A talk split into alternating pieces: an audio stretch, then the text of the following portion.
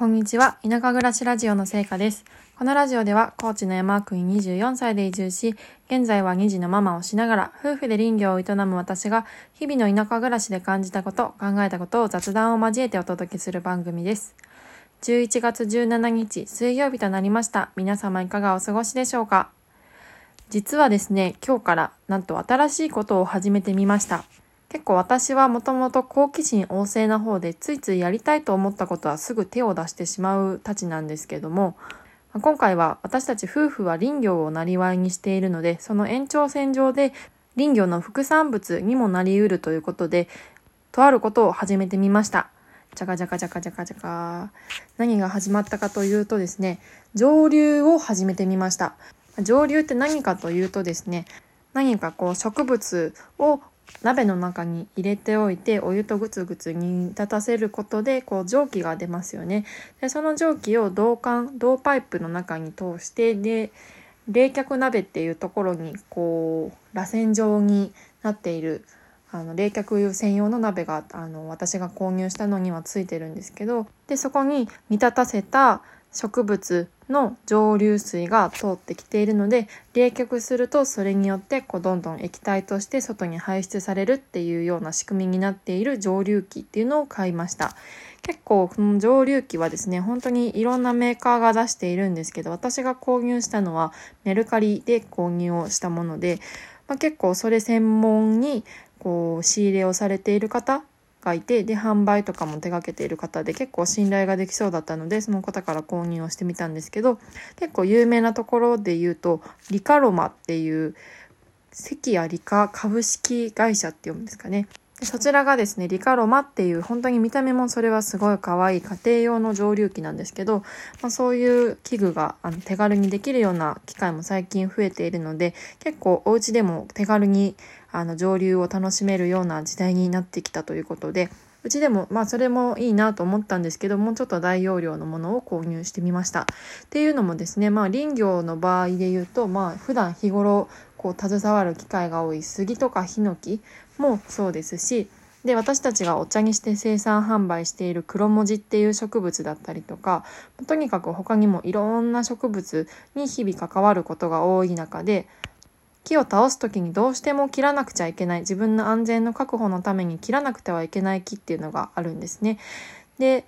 その木っていうのはだいたい土に戻ってもらうようになるんですけどでそういう植物をよりこう有効に活用できないかっていうこともあって今回上流にちょっと手を出してみたというところがあります。もともとうちの母親がですねアロマの勉強もしていてトリートメントができるような資格を持っていたりするので、まあ、そういう時にもその蒸留水とかあるいはその精油っていうのも使えないかなっていうこともふと考えたので、まあ、今後はそういうふうにも活用できるように、まあ、まずは簡単に蒸留を家でやってみようということで、ままず手始めにヒノキの枝葉を持って帰ってきたので近々、まあ、競技でもヒノキの蒸留をやってみようかなということを思っています。またこの様子はですね、YouTube、成果の暮らしだよりチャンネルという私が運営しているチャンネルがあるので、そっちの方でも様子というか、やり方とかも全部アップしようかなと思っているので、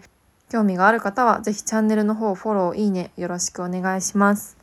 で今日はそんな感じで、蒸留機の機械の組み立てと、あと仮でその洗浄をするために何も植物を入れない状態で蒸留してみてくださいっていう話があったので、まあ、その仮蒸留っていうのを今日はしてみました。そしたらね、蓋があんまり上手に閉まって、ぴっちり閉まってなかったみたいで、ちゃんと蒸留水がね、外に排出されなかったっていう欠点というか、失敗があったので、さ、本当にその仮蒸留っていうのはしっかりしてみてよかったなっていうふうに思ってます。本当にこの時代、目まぐるしく日々移ろいでいく中で、まあ、多くの人は目と口と耳っていうのはよく使うと言われています。ただその中で一番使われないのはやっぱり鼻っていうふうに言われていて、まあ食事の時とかはね、鼻、まああとはお茶とかですかね、お茶を飲む時とかコーヒー飲む時とかっていうのは鼻は使われるんですけど、まあ確かに目とか手とか口とかと比較すると鼻が使う機会って結構少ないなっていうことを感じています。まあそんなこともあって、まあ今ね、一番鼻が元気な時、鼻が元気な時っていうとすごい違和感がありますけど、まあ何にせよ、目にせよ、手にせよ、口にせよ、今が一番感覚が鋭い時、今が一番若いんでね。なので、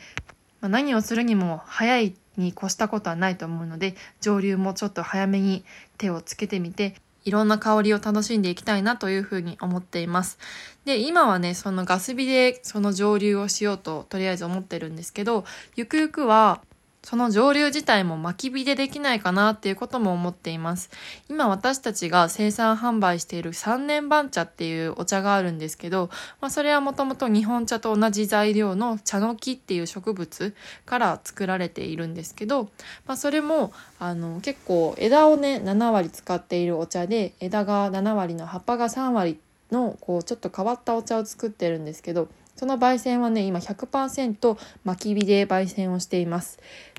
で、これだけ日本の森が全然使われない状況で、ほったらかしになっているところも多い中で、日本のその山を動かしたいっていう思いもある中で、やっぱりその森をどんどんその資源を活用できたらなっていう思いもあるので、お茶だけじゃなくってそのゆくゆくはその上流自体も薪火でできたらなというふうに思っていて実際もうすでに京都の京北っていうところで薪火で結構早くからされている方もいらっしゃるので、まあ、そういう方のところも尋ねながら自分でゆくゆくそういう上流の機会みたいなのを考えながら自作してやっていけたらなっていうところを目標に、まあ、まずは第一歩として今回上流を始めてみたというお話でした。本当にこの上流の世界って多分ねその温度とかによっても全然香りが変わってくるだろうしあるいはそのヒノキにしてもその時期とか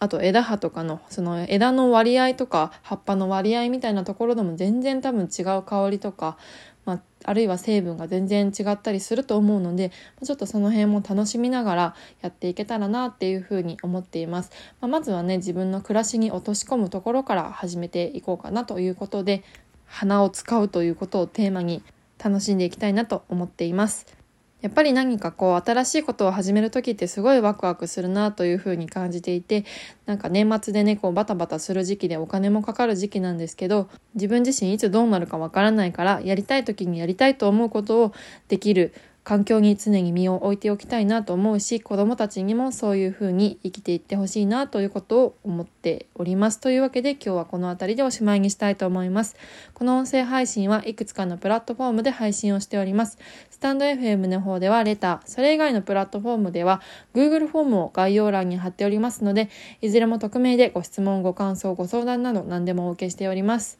すでにもし蒸留している方、こういう風にしたらいいよとか、その身近に手に入る植物でこんなの蒸留おすすめだよっていう話があったら、ぜひコメント等で教えていただけたらすごく嬉しいです。